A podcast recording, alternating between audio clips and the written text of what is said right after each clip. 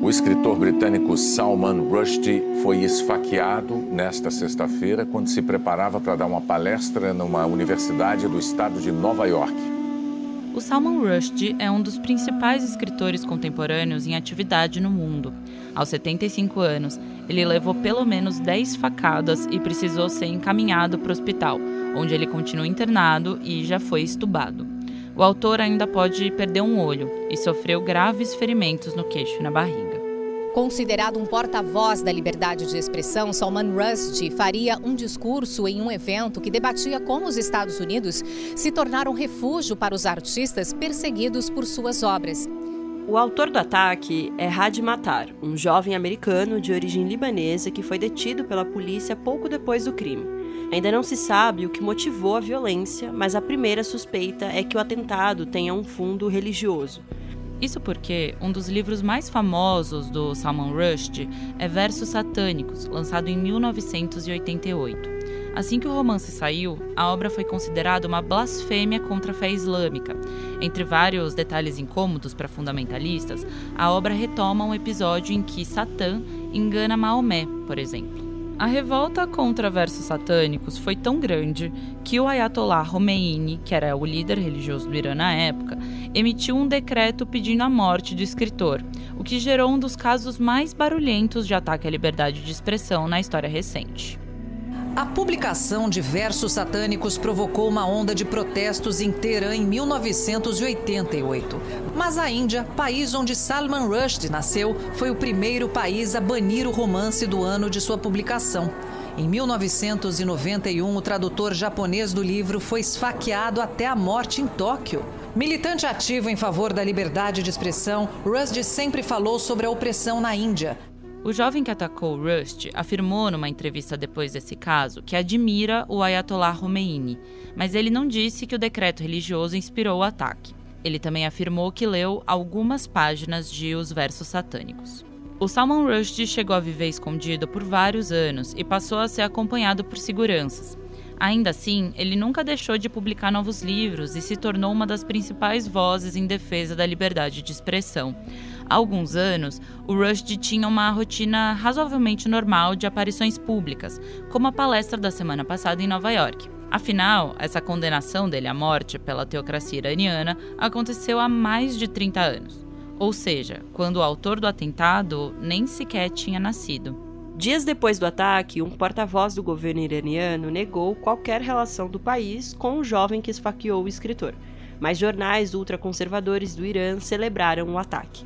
Esse atentado reacendeu o debate sobre as ameaças do fundamentalismo à liberdade de expressão na literatura contemporânea.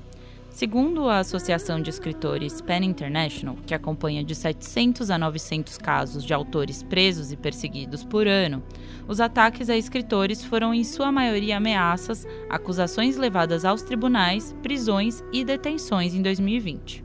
No episódio de hoje, a gente relembra o caso de versos satânicos, explica quem é o Salman Rushdie e por que a obra dele é tão aclamada pelo mundo. A gente conversa com a repórter da Folha Silvia Colombo, que cobre os países da América Latina, e com o jornalista Diogo Bercito, que foi correspondente do jornal no Oriente Médio e hoje assina o blog Orientalíssimo no site da Folha. Ele também é mestre em estudos árabes.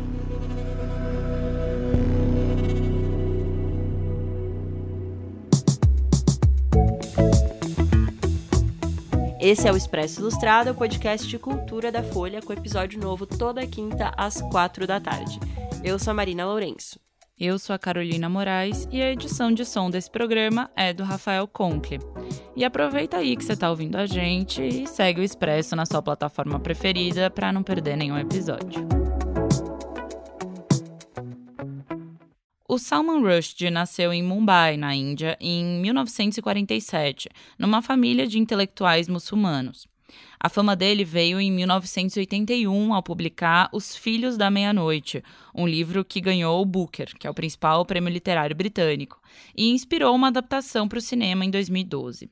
Depois desse livro, a fama do Rushdie cresceu ainda mais com a publicação das obras seguintes. Os seus livros são muito interessantes porque tratam é, dessa multiculturalidade né, do, do mundo atual, mas sempre com muita propriedade, né? Eu, eu acho... Essa é a Silvia Colombo, que já entrevistou o Rushdie quatro vezes. Eu acho importante ressaltar que o Salman Rushdie é uma pessoa, é um escritor muito erudito, conhece muito a literatura dos países em que ele viveu e também da América Latina, né? Ele é um leitor de Gabriel Garcia Marques, de Borges, então, os seus livros são extremamente bem-humorados, eruditos, com uma pegada de política sempre, né? Ele sempre foi um, um escritor bastante comprometido politicamente, embora é, seus livros não sejam panfletos, né? Seus livros são novelas, de fato, são romances é, que tratam de temas contemporâneos, porém sempre com uma, um embasamento é, teórico, literário muito, muito grande.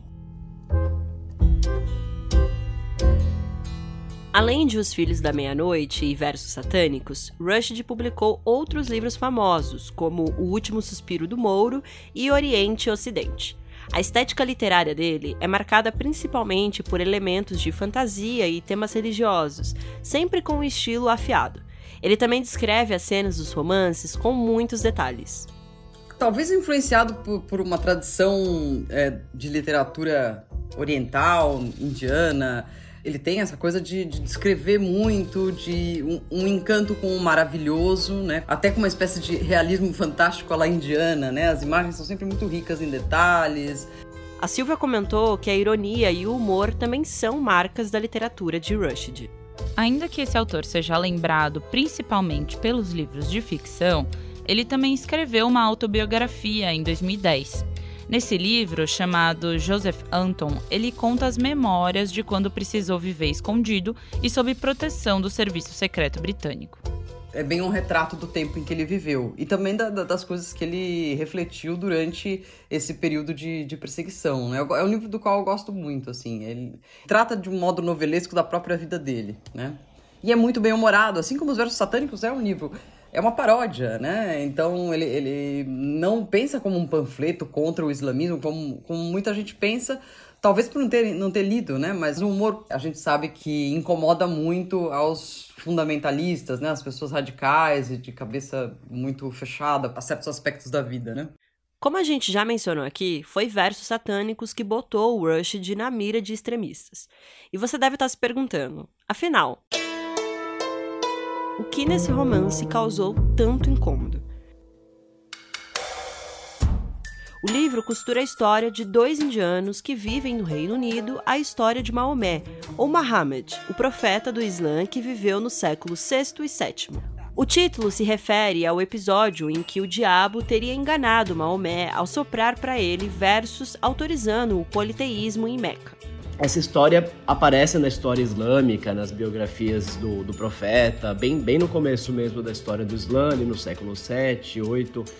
Esse é o Diogo Bersito, que foi correspondente da Folha no Oriente Médio. Uh, mas ela foi desautorizada com o tempo, ela passou a ser quase apócrifa, né? Hoje eu acho que a maioria dos juristas, a maioria dos líderes muçulmanos uh, não acreditam nesse episódio, porque esse episódio mostraria que Muhammad uh, tem uma moral falível, né? De que ele poderia ser uh, enganado, né, por Satã, o que vai, vai um pouco em contra da, de alguns preceitos do Islã. Mas não é só a ideia de que o Satã influenciou Maomé que incomodou os fundamentalistas. No, no romance, né, nos versos satânicos, o, o, o autor dá o nome do profeta Maomé para um dos personagens, né, que é um personagem que tem delírios né, proféticos, um personagem indiano, muçulmano, vivendo no Reino Unido. E não só dá o nome do profeta, quanto dá um nome pejorativo, né? Em vez de chamar Maomé, ele chama Mahound, que é um nome que era usado durante as cruzadas, né? Na Idade Média, de uma maneira bastante pejorativa, no momento que o cristianismo tratava do Islã como uma blasfêmia, né? Tratava do, do profeta Maomé como um enganador, como um feiticeiro. Então tem isso, tem também uh, o fato de que o, o Rushdie uh, dá o nome, em vez de chamar a cidade de Meca, né, ele chama essa cidade de Jahiliya, que é um termo que na história islâmica é usado para o período pré-islâmico, que é o período de ignorância, né? Ele também dá nome de, de esposas do profeta Maomé para personagens prostitutas, né? Enfim. O Rushdie ainda faz uma crítica ao Ayatollah Khomeini, que comandava o Irã na época da publicação do livro, e, não custa lembrar, foi quem sentenciou o escritor à morte. Ele retrata o personagem chamado Imã como alguém parado no tempo, que quer que os relógios sejam destruídos e que ninguém mais celebre aniversários. Era uma crítica que ele fazia ao regime iraniano da época, como algo avesso à modernidade. Diante disso, o Ayatollah decretou a morte do escritor, convocando muçulmanos a atacar o Rushdie por meio do decreto religioso que a gente já mencionou, chamado de Fatwa. Basicamente, o entendimento é de que o Ayatollah Khomeini nunca nem leu o romance, né? Uh, o romance sai em 88, uh, tem uma série de protestos no, no, Reino Unido, no Paquistão, na Índia, uh, tem protestos no Irã, e ele toma em 89 a decisão de pedir o assassinato né, do Rushdie, em tese sem nunca ter lido o romance, né? O que eu acho que é bastante importante, né, para a gente não pensar necessariamente na, na fátua, né, como um, um, uma reação ao conteúdo do romance. Eu acho que é mais ao, ao significado do romance e essa ideia radical anti-ocidente, né, entre aspas, e, e, e, essa pouca tolerância à crítica ao Islã. Eu acho que tem mais a ver com a mensagem do que com o conteúdo do romance. Não foi sempre, ao longo da história, que a fátua foi vista como um decreto com peso de lei. Tradicionalmente, ela é como uma opinião religiosa. O Bercito usa como paralelo uma consulta médica. Quando a gente vai a um especialista, ele dá um diagnóstico sobre uma determinada doença que a gente pode ter e indica o que é mais adequado fazer em relação a isso, qual o tratamento. No caso da fátua, você pediria a opinião a um líder religioso, que se chama mufti, e ele ia te sugerir quais os caminhos mais adequados para resolver uma determinada questão. Mas isso nunca foi visto como uma obrigação no Islã na interpretação que o Irã deu ao Islã, né, esse governo dos juristas, tinha muito mais peso, obviamente, e nessa situação acabou sendo vista como um edito, né, ou como uma, uma, uma ordem religiosa, né, um imperativo, que é uma, uma, uma interpretação bastante excepcional e radical e fundamentalista numa religião que na verdade é marcada pelo consenso, né? As pessoas às vezes não se dão conta do quanto o Islã ao contrário do cristianismo, né, do catolicismo, o, Islã não tem uma força central, né, não tem um papa, né, não tem uma igreja. Uh, é uma religião que foi marcada pelo debate, né, pelo consenso, por diversas escolas de interpretação. Então, esse tipo de interpretação radical, fundamentalista, violenta, enfim, é, é historicamente bastante excepcional. A publicação de versos satânicos coincidiu com o crescimento do extremismo entre alguns grupos islâmicos em meio ao regime ultra-religioso dos ayatollahs. É, o Irã tem a revolução em 1979, né, a revolução iraniana, que acaba instituindo esse, esse governo que é bastante excepcional na história, né, esse governo dos juristas, né, esse governo religioso criado né, pelo ayatollah em que o Ayatollah é o líder supremo, né, tanto político quanto religioso. Esse não é um sistema que existia até então, né, essa, essa subjugação da, da política pela religião. Então, enfim, os anos 80 são bem marcados por esse extremismo religioso, não só no Irã, né, em outras partes do mundo islâmico. Claro, a gente está falando de setores muito específicos, né? Eu acho muito importante sempre a gente ser didático e não dá a entender de que o Islã é, é radical ou que todos os muçulmanos, a gente está falando assim de, de minorias nas minorias, né? Em 1989, o Irã também tinha acabado de passar por uma guerra com o Iraque, e o Ayatollah já não tinha a mesma força que ele já teve como figura contra o Ocidente. Segundo Bercito, ele estava num momento vulnerável. Então também essa, essa oposição ao, ao romance, né, essa insistência na fátua, né, essa mensagem radical, também vem no momento em que, digamos, ele precisava se justificar para a população, né? Precisava manter um pouco a chama desse radicalismo acesa, porque caso o país perdesse esse momento, né, perdesse o embalo radicalista, talvez o Ayatollah não tivesse nem mais sentido no futuro, né? Então... Esse radicalismo está longe de estar tá superado no país. Como a gente já falou no começo do episódio, dias depois do ataque ao Rushdie, o governo, que é hoje comandado pelo Ayatollah Khamenei, negou envolvimento no atentado contra o escritor, mas também tentou justificar os ataques que o autor vem sofrendo desde os anos 80. O Nasser Kanani, porta-voz do Ministério das Relações Exteriores iraniano, disse o seguinte: Ao insultar os temas sagrados do Islã e ultrapassar as linhas vermelhas de mais de 1,5 bilhão de muçulmanos e todos os seguidores das religiões divinas, Salman Rushdie se expôs à ira e à raiva das pessoas. Tem muitos dissidentes do, do Irã, né? muitos opositores que estão no exílio, que falam contra a fatwa, que defendem o Rushdie. Ao mesmo tempo que, claro, a mídia estatal do Irã, como a gente viu esses últimos dias, continua insistindo na fatwa, né? o que é bastante interessante. Porque teve um momento na história, ali no fim dos anos 90, em que o governo do Irã deu a entender que não apoiava mais a fatwa, mas, enfim, manteve também a, a recompensa pela morte do, do Rushdie, né? E, e, a gente vê na mídia estatal, por exemplo, essa caricatura né, na capa de um dos jornais iranianos que tinha uma ilustração do, do Rushdie sem um dos olhos, dizendo que Satã tinha sido cegado, né? Para a gente ter uma ideia do quão prevalente é no discurso público né, essa mensagem. Caso de Salman Rushdie é emblemático dessa perseguição de fundamentalistas por quem critica o Islã, mas não é o único. Um ilustrador dinamarquês causou uma série de revoltas e atos violentos em 2005 ao fazer uma caricatura de Maomé com uma bomba na cabeça no lugar do turbante. Ele teve que viver sob proteção policial até morrer em 2021. Outro caso emblemático é o da publicação francesa Charlie Hebdo. No dia 7 de janeiro de 2015, extremistas islâmicos invadiram a sede do jornal a tiros, matando cartunistas, funcionários e policiais no local. Eles diziam estar vingando o profeta Maomé, retratado em diversas charges. Tem uma série de outros episódios. Esses são, acho que, os mais emblemáticos de pessoas que seguem interpretações radicais do Islã e, e são incapazes de lidar com a crítica, né? Que, enfim, que é central mesmo na história do Islã. E são incapazes de lidar com, com humor, né? Também nesses casos. E, e, de novo, eu acho que como o caso do, dos versos satânicos, em que a gente acha, ou pelo menos o entendimento é de que o Ayatollah nunca nem leu o romance, é um pouco o caso da, desses outros eventos, né? Uh, a gente não sabe necessariamente se os terroristas que mataram a equipe do Charlie Hebdo tinham lido a, a revista ou não, né? E é um pouco, enfim, talvez nem importante, né? De novo, eles estão reagindo à mensagem mais do que ao conteúdo, eu acho. Além do próprio Salman Rushdie, outras pessoas envolvidas com a publicação de versos satânicos foram perseguidas.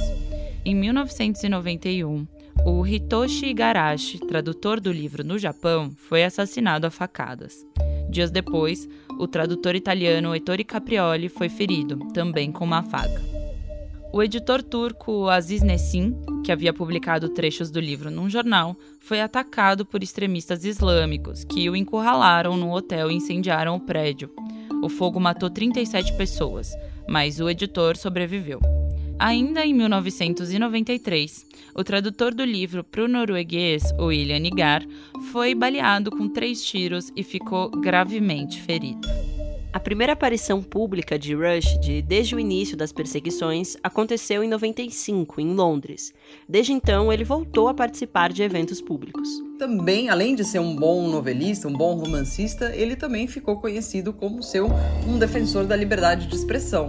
Essa aí é a Silva Colombo de novo. É, ao peitar realmente a, a, a fátua, né? Ele ficou 10 anos bastante protegido, com segurança e tudo mais, mas depois ele começou a, a relaxar um pouco com relação à sua própria segurança, considerando que era mais importante sair e falar e aparecer nos festivais, aparecer nas entrevistas e opinar, viajar, enfim, ele esteve no Brasil várias vezes, enfim. Ele achou importante continuar defendendo aquilo é, do qual ele acabou sendo uma referência, né, que é a liberdade de expressão. A Silvia contou que das vezes que entrevistou ele, ficou com a impressão de que, apesar de estar conversando com alguém jurado de morte, sentia uma leveza no papo de escritor. Me impressionou muito a simpatia dele, porque eu acho que as pessoas quando relacionam ele com, com a fátua, com é, o peso que tem o trabalho dele e as coisas que acontecem com ele, a gente imagina uma pessoa com medo ou, ou, ou, obscura ou fechada. E ele não é nada disso, né? Ele é uma pessoa muito simpática, muito piadista tal. Para Silvia, figuras como Rushdie que defendem a liberdade de expressão são importantes porque atingem inúmeras pessoas ao redor do mundo e usam o próprio prestígio para lutar por algo caro. A gente não pode aceitar isso de forma nenhuma. Né? Eu acho que é um lembrete de como é, ainda é um tema as restrições à liberdade de expressão e que figuras como Rushdie são necessárias, porque eles são internacionais, porque o que eles dizem tem muita repercussão e é uma voz necessária. Eu, fico muito feliz dele não ter nunca se calado, embora a gente tenha visto que isso tem um preço, né? E torço muito pra, pela recuperação dele. Esse episódio usou áudios da TV Globo, do SBT e da TV Brasil. Mas fica por aí que a gente ainda tem as dicas da semana.